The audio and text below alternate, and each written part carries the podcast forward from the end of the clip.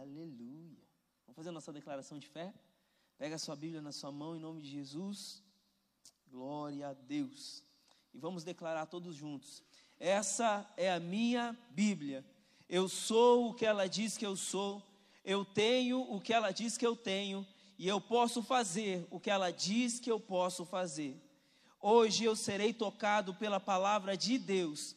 Eu audaciosamente confesso que a minha mente está alerta, o meu coração está receptivo e eu estou pronto para receber a incorruptível, a indestrutível, sempre viva semente da palavra de Deus, e eu nunca mais serei o mesmo, nunca, nunca, nunca, no nome de Jesus. Amém. Amém. Você crê nisso que você declarou? Amém. Glória a Deus. Então eu tenho para compartilhar com vocês hoje, queridos, em nome de Jesus. Aleluia. Uma palavra que Deus colocou no meu coração, que faz parte do tema do mês que nós estamos é, trazendo uma série de mensagens acerca de 50 chaves para uma vida abundante, né, do livro do pastor Márcio. Glória a Deus por isso. E eu estava lendo o livro, eu estou lendo já faz um tempo, eu acho muito interessante. Mano, queria. Bota o card para mim, por favor. E tem algo que me chamou muito a atenção, eu quero compartilhar com vocês, que é religiosidade versus é, relacionamento. Amém? Porque muitas vezes nós vivemos, como lá em cima está escrito, ó, numa religiosidade. Muitas vezes nós vivemos em religiosidade, por causa da religiosidade, nós não conseguimos desfrutar de um relacionamento profundo, sincero com Deus. E algumas coisas o Senhor fez com que, é, na minha meditação, eu refletisse e eu percebesse que muitas vezes nós estamos envolvidos em religiosidade, são pequenos detalhes, são pequenas coisas que às vezes nos impede da gente experimentar uma liberdade em Deus. Porque a gente fica tão preso a essas coisas e não conseguimos experimentar na sua totalidade um relacionamento íntimo. Não é verdade? E aí tem algumas coisas então que eu trouxe para a gente meditar hoje.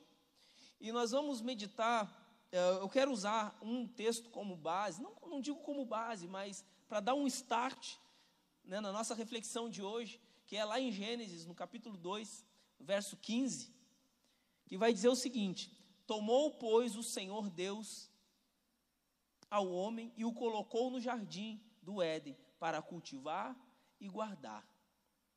É interessante que, se nós formos analisar o início, nós vamos observar que quando Deus ele cria o homem, ele coloca no jardim, a única coisa que Deus ele exige do homem é cultiva, cuidem aí. E a única lei que existia era, olha, só tem uma regra, uma condição, é aquela árvore e tal. Mas nós não vamos nos apegar a isso. A questão é que eu acho muito interessante é que Deus ele não exigiu tanto do homem. Outra coisa que me chama muita atenção é que todo final do dia o Senhor vinha para ter com o homem, para se relacionar com o homem. Então eu percebo que a vontade de Deus era ter relacionamento com o homem, era conversar,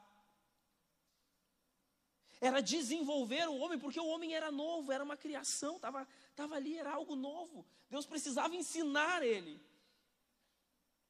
Então a gente começa a perceber que a intenção de Deus com a humanidade era relacionamento. Mas aonde que o homem aonde que o homem se perde? É na queda. Na queda a gente percebe que começa a, a, a entrar os primeiros traços de religiosidade no homem. Que traços são esses? O primeiro traço de religiosidade que a gente percebe que entra ali no homem é quando o homem cai e quando ele abre os olhos e ele percebe que ele fez alguma coisa de errado, a primeira coisa que ele faz com a mulher, ele diz: Cara, nós estamos nu, precisamos nos cobrir. Deu vergonha. Primeira coisa que ele faz, então, é tentar cobrir a sua nudez, é tentar cobrir, esconder aquilo que ele que estava gerando vergonha nele. Uma outra situação é que ele se esconde de Deus.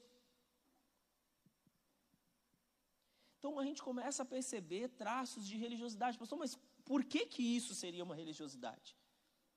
Porque a religiosidade ela faz isso com a gente. A religiosidade ela faz com que a gente queira ofertar a Deus alguma coisa para a gente receber alguma coisa em troca. Olha, Deus, eu faço isso e o Senhor me, me dá aquilo.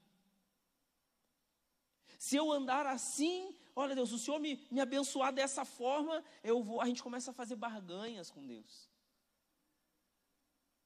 A gente começa, a gente comete um erro e a gente tenta cobrir, tapar aquele erro, porque a gente não tem coragem muitas vezes de ir até Deus, porque a gente percebe que a gente errou.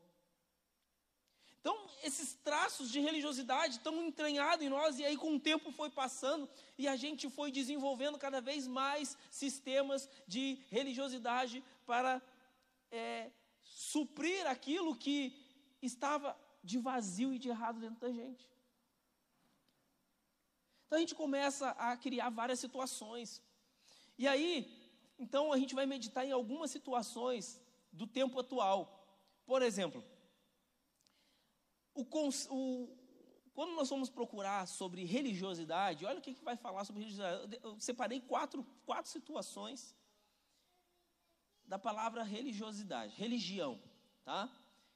Religião. Uma a primeira situação quer dizer o seguinte: crença na existência de um poder ou princípio superior, sobrenatural, do qual depende o destino do ser humano ou o qual se deve respeito e obediência. É que esse conceito está errado. Não é que esse conceito está errado. Mas, quando eu penso dessa forma, a minha relação com Deus, ela passa a ser só de servo e de Senhor. A minha relação com Deus não é uma relação íntima de pai e filho. Não é uma relação íntima de alguém que ama um outro, mas é uma relação, quando eu entendo que há um Criador, se é só religião, eu entendo então, ah, beleza, há um poder que criou todas as coisas, legal, ele é maior do que eu, então eu devo sujeição a ele. Então a minha relação com Deus passa a ser: Ele é o meu Senhor e eu sou o seu servo. Eu não consigo romper, eu não consigo ir mais além. Eu passo a ser a minha mente, ela é limitada dentro dessa religiosidade. Eu não consigo ir além, eu não consigo pensar que Deus é o meu pai e eu posso me relacionar com ele em todo o tempo. Eu passo a ter é, é, medo de Deus, por quê? Porque eu entendo que Ele é superior, eu entendo que Ele é poderoso, eu entendo que Ele é. Não, eu só sou o, o servo. Estão comigo? Estão me entendendo? Glória a Deus. Aleluia. Então, quando a gente começa a entender dessa forma, a gente começa a entrar numa religiosidade. Porque aí, se a gente for falar, é, vamos chamar Deus de Pai, não. Lembra o que aconteceu com Jesus? Ele foi muito perseguido e afrontado porque ele dizia que ele era filho de Deus vai dizer que quando você fala que é filho de Deus, você está se fazendo igual a ele. Então o pessoal criticava muito ele. Ele era perseguido pelos religiosos por causa disso, porque ele se declarava filho de Deus, se fazendo ser um igual a Deus. E o pessoal preso naquela religiosidade, eles não conseguiam ver o que, estava diante deles, o que estava acontecendo diante deles. Uma outra questão, um outro exemplo de religião, quer dizer, uma postura intelectual e moral que resulta dessa crença. Isso quer dizer que eu passo a achar que eu mereço alguma coisa porque eu fiz, porque eu trabalhei. É uma relação tipo empregado e, Senhor, a minha mente tá, fica condicionada aquilo dali. O meu entendimento, o meu intelecto fica condicionado a essa ação. Eu trabalhei, ou seja, eu, jeju, eu jejuei, então o Senhor tem que me dar. Eu dizimei, então ó, o Senhor tem que repreender o devorador. Ah, eu ofertei, então o Senhor tem que me prosperar, tem que abrir uma porta, o Senhor tem que me honrar, porque eu fiz. É a relação do patrão e o funcionário. O funcionário trabalha e aí o, o patrão tem a obrigação de, de pagar. A nossa mente fica condicionada a isso, achando que Deus nos deve alguma coisa. Nossa postura intelectual fica condicionada dentro da religião. Um terceiro ponto é que religião também é sistema, é, é, é tido como sistema de doutrinas, crenças, práticas rituais, rituais próprios de um grupo social. Olha só que interessante.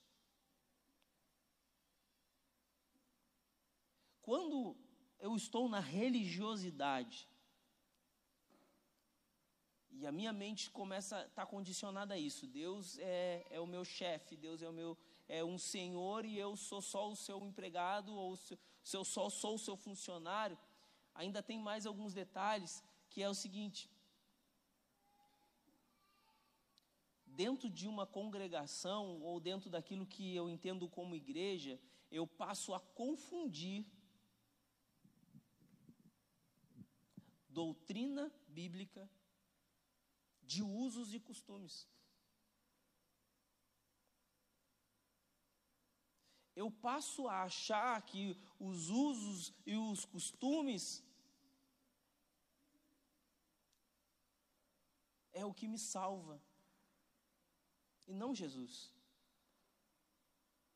Eu até creio que Jesus é o meu Salvador, mas que se eu não é, botar determinado tipo de roupa, andar com determinado tipo de situação, também não, não, não, é, não é suficiente. Jesus não é o suficiente. Eu preciso estar dentro daquelas regrinhas ali, porque senão ele não é o meu suficiente. A gente nem percebe, mas a religião faz com que você consiga interprete dessa forma. Olha, Jesus não é, é, eu entendo que Jesus é o meu Salvador, ok, eu falo da boca para fora, eu tenho até um certo entendimento acerca disso. Mas eu passo a confundir costumes e doutrinas achando que eu dependo delas também para ser salvo, sendo que eu dependo somente de Cristo. Ele pagou o preço. Eu preciso estar nele. Então, a religião ela, ela acaba nos prendendo a tantos detalhezinhos que a gente não percebe. Nós não percebemos. E a gente precisa se libertar da religiosidade para a gente poder experimentar coisas mais profundas com Deus. Relacionamento, intimidade, coisas mais. Aleluia! Mais profunda com Ele. Está me compreendendo? Aleluia! Estamos juntos? Então nós, nós precisamos, eu trouxe esses detalhes para gente, para você começar a analisar, para você olhar para dentro da sua vida e você pegar essa chave, esse entendimento de que, cara, eu preciso me libertar da religiosidade para que eu possa experimentar coisas mais profundas, para que eu possa experimentar uh, experiências, que eu possa ter experiências mais reais com Deus. Que eu não fique preso a esses detalhezinhos que acabam me prendendo e eu não consigo experimentar aquilo que Deus tem para mim. Uma coisa muito interessante que eu, que eu observo às vezes também é o seguinte: olha só, um outro, um outro detalhe de, sobre religião. Quer dizer o seguinte: culto que se presta à divindade. Sabe o que a religião ela também faz conosco?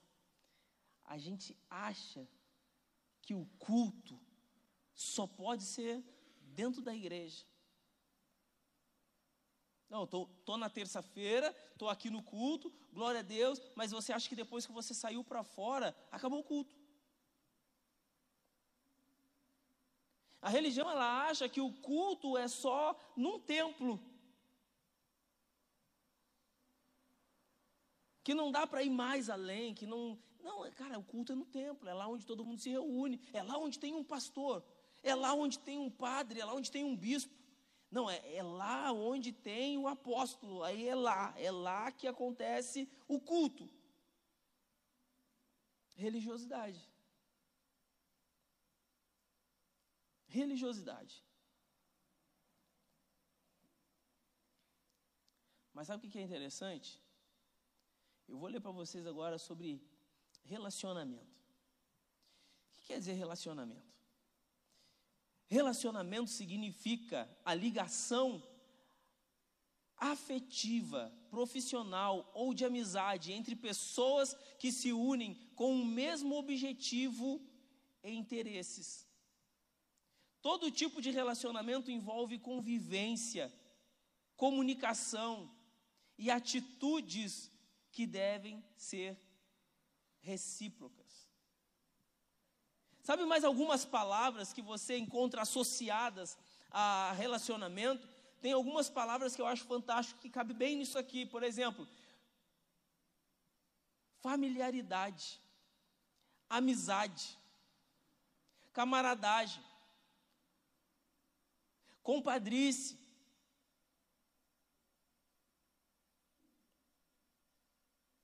ligação, trato, convívio, convivência, companheirismo. Então, quando eu entendo que eu preciso deixar de ser religioso para despertar um, desenvolver, na verdade, um relacionamento com Deus, eu entendo que é isso que Deus buscava no jardim com Adão. Desenvolver amizade. Desenvolver com Adão, aleluia, convívio, familiaridade. Glória a Deus por isso. Aleluia. É muito claro nos passos de Cristo, registrado nos evangelhos, que o verdadeiro cristianismo é um estilo de vida. Se a gente observar Jesus, a vida de Jesus, a gente vai ler o, os textos que vão contar os evangelhos, que vão falar acerca de Jesus, que vão nos mostrar um pouco da vida dele. Sabe uma coisa que a gente não vai encontrar ali? A gente não vai encontrar um registro de ritualismo, legalismo ou qualquer atividade apegada à religiosidade. A vida de Jesus já era um culto. E ele ensinou isso aos seus discípulos. Isso quer dizer que o nosso culto hoje, ele não termina daqui a pouco aqui dentro. O nosso culto, ele continua quando você sair porta fora. O nosso culto, o meu culto, o seu culto, aquilo que você oferece a Deus, continua lá dentro seu, da sua casa. Continua dentro do seu carro, no trânsito. Quando você não se estressa, não xinga a pessoa que te fechou a frente. O seu culto continua ali, a sua vida de adoração continua ali. Você entendeu? A sua vida com Deus, ela continua. Você precisa desenvolver isso e sair da religiosidade.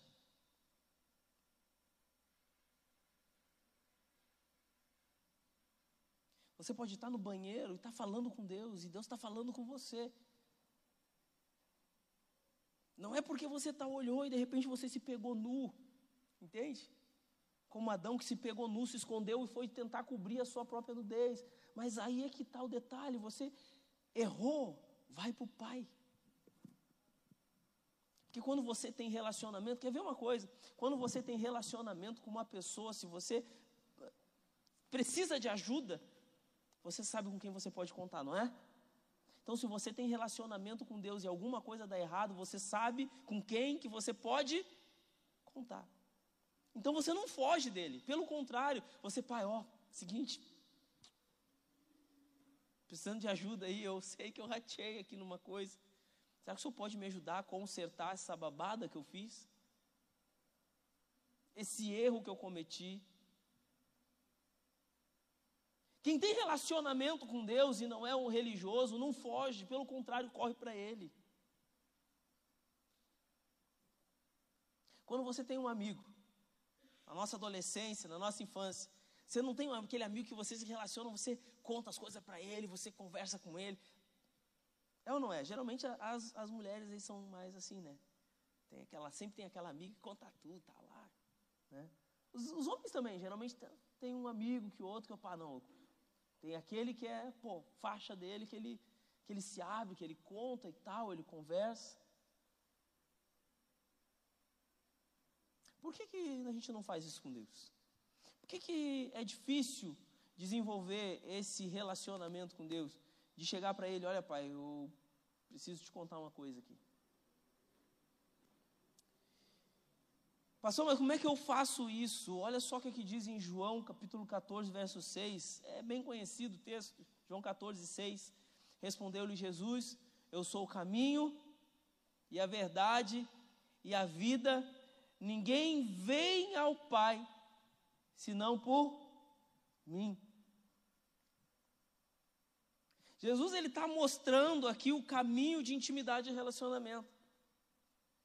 É interessante que quando ele vai ressuscitar Lázaro, é algo que fica muito interessante na minha cabeça, eu acho muito bacana. Quando ele vai ressuscitar Lázaro, antes dele pedir para tirarem a pedra e tal, ele ora e ele diz: Pai, eu fiz isso para que eles é, percebam que o Senhor me ouve. Aliás, o Senhor sempre me ouve. Isso mostra que ele tinha uma vida de intimidade com o Pai mostra que ele tinha uma vida de relacionamento com o Pai. Sabe uma coisa que eu acho muito interessante? Alguém que tinha uma vida de relacionamento e intimidade com Jesus. João. É o único que você vai ouvir a Bíblia falar que colocava a cabeça no peito dele.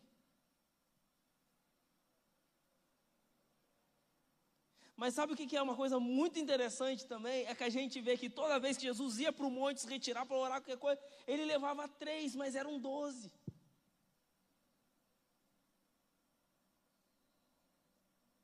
Quando você desenvolve uma vida de relacionamento e intimidade com Deus,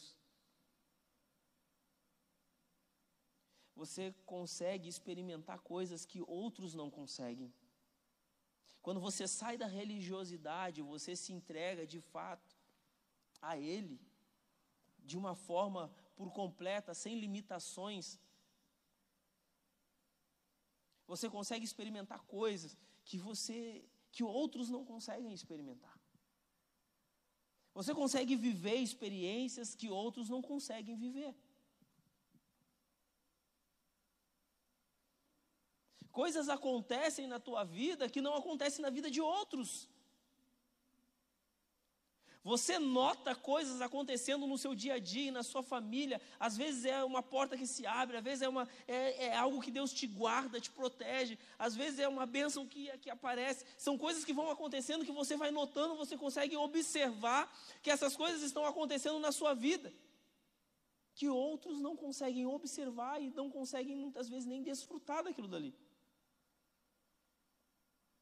Quem já experimentou essas coisas? Levanta a mão aí. Aleluia. É ou não é?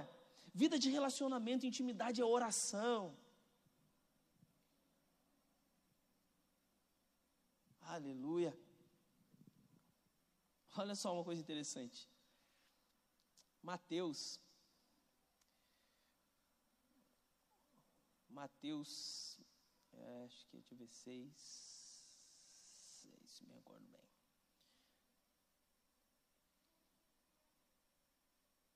Olha só, Mateus 6,6, texto conhecido também, vai dizer o seguinte: Tu, porém, quando orares, entra no teu quarto, e fechado da porta orarás a teu pai que está em secreto, e teu pai que vê em secreto te recompensará. O contexto todo, Jesus está falando lá dos homens que oravam nas praças, para ser visto e tal. Mas eu, eu quero trazer aqui, nesse momento, para essa reflexão nossa que nós estamos fazendo. Quando ele está dizendo o seguinte, tu, porém, quando orares, entra no teu quarto. Quarto. O que quer dizer quarto? Lugar de privacidade. Mas não necessariamente quer dizer que você precisa entrar lá no seu quarto, literalmente, não. Toda vez que eu quiser orar para Deus, então eu tenho que estar no meu quarto e fechar a porta. Se não, não, quer dizer que se eu estiver na rua não vale, se eu estiver no carro não vale, só vale se eu estiver no quarto. Não é isso que ele quer dizer. Ele está falando de lugar de relacionamento, lugar de intimidade. O teu quarto é lugar de privacidade. O teu quarto é lugar de intimidade. O teu quarto é lugar de relacionamento.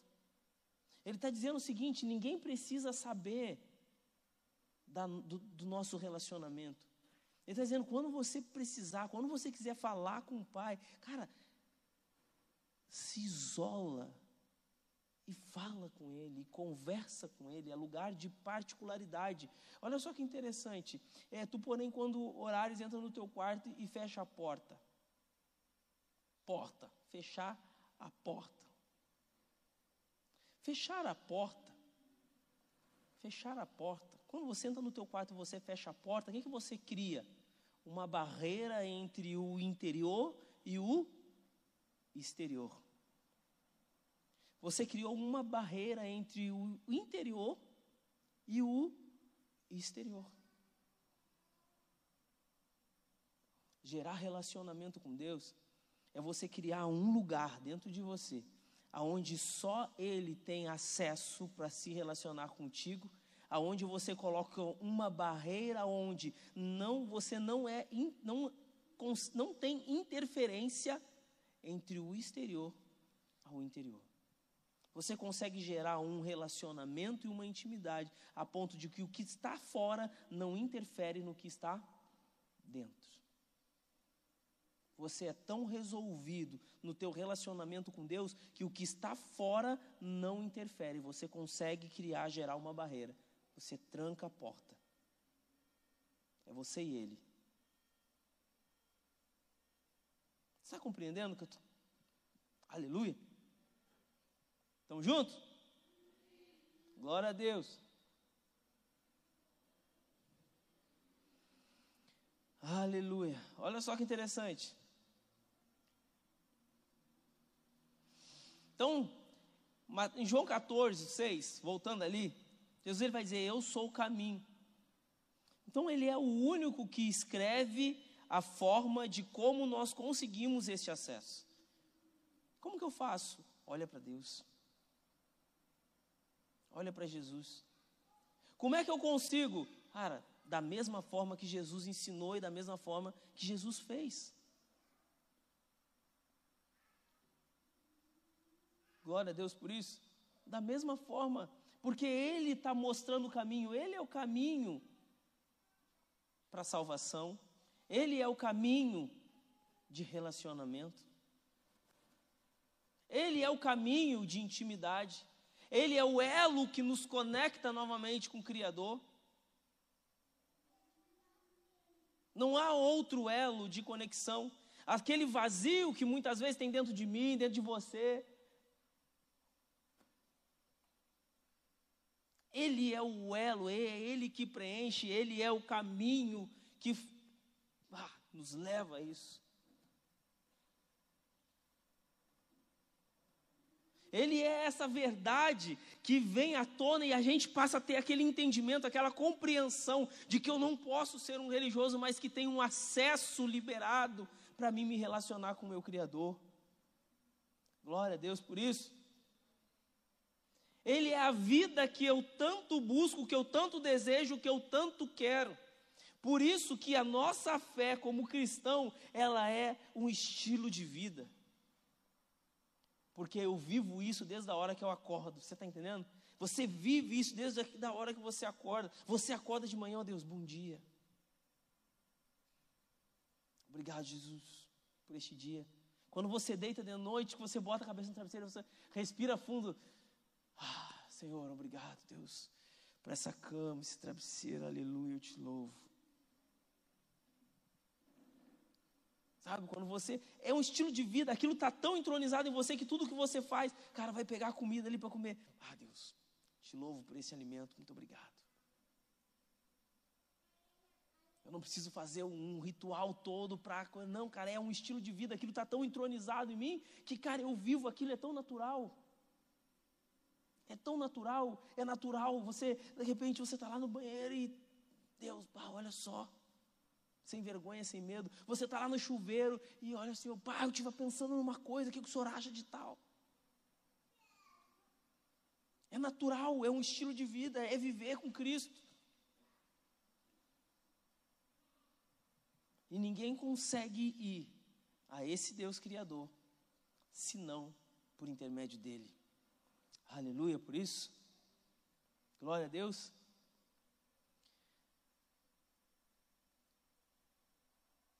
Se de tudo que eu falei para você hoje aqui, põe-se de pé em nome de Jesus.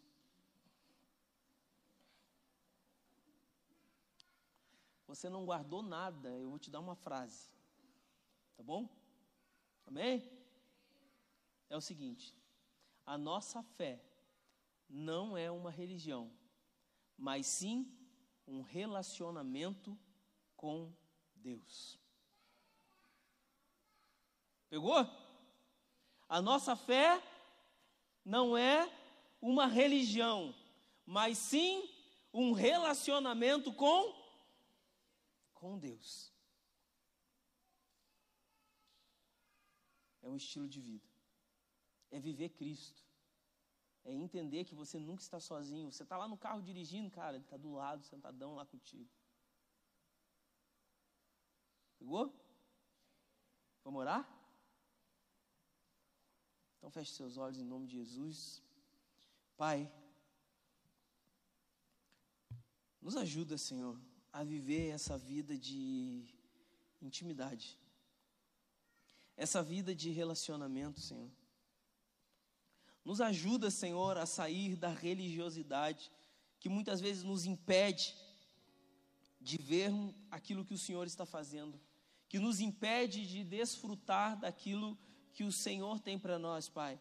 Dessa vida de intimidade, dessa vida de relacionamento, Pai, essa vida de comunhão, Senhor. Pai, nos ajuda, Pai, a viver, Senhor, a Deus, uma vida que te agrada uma vida, Senhor, a Deus, que aponte de fato para o Senhor. Nos ajuda a transformar tudo que for preciso, Senhor. Pede para Ele, se você percebe que tem alguns, algumas atitudes em você que é atitudes de religiosidade, diga para Ele: olha, Deus, eu quero abrir mão dessas atitudes.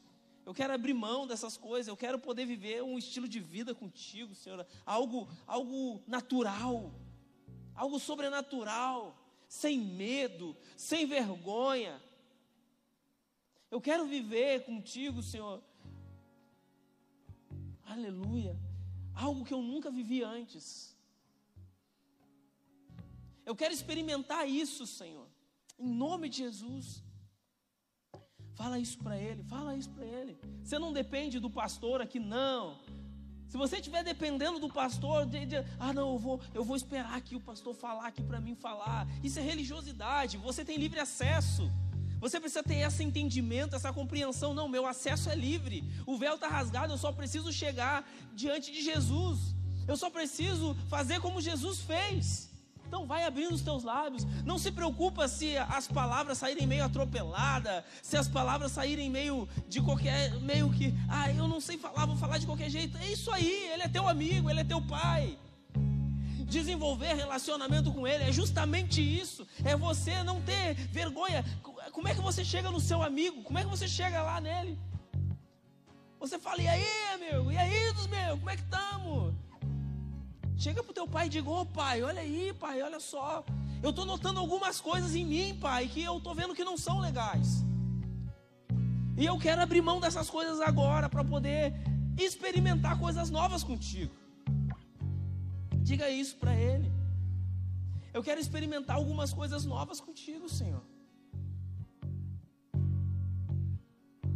Aleluia.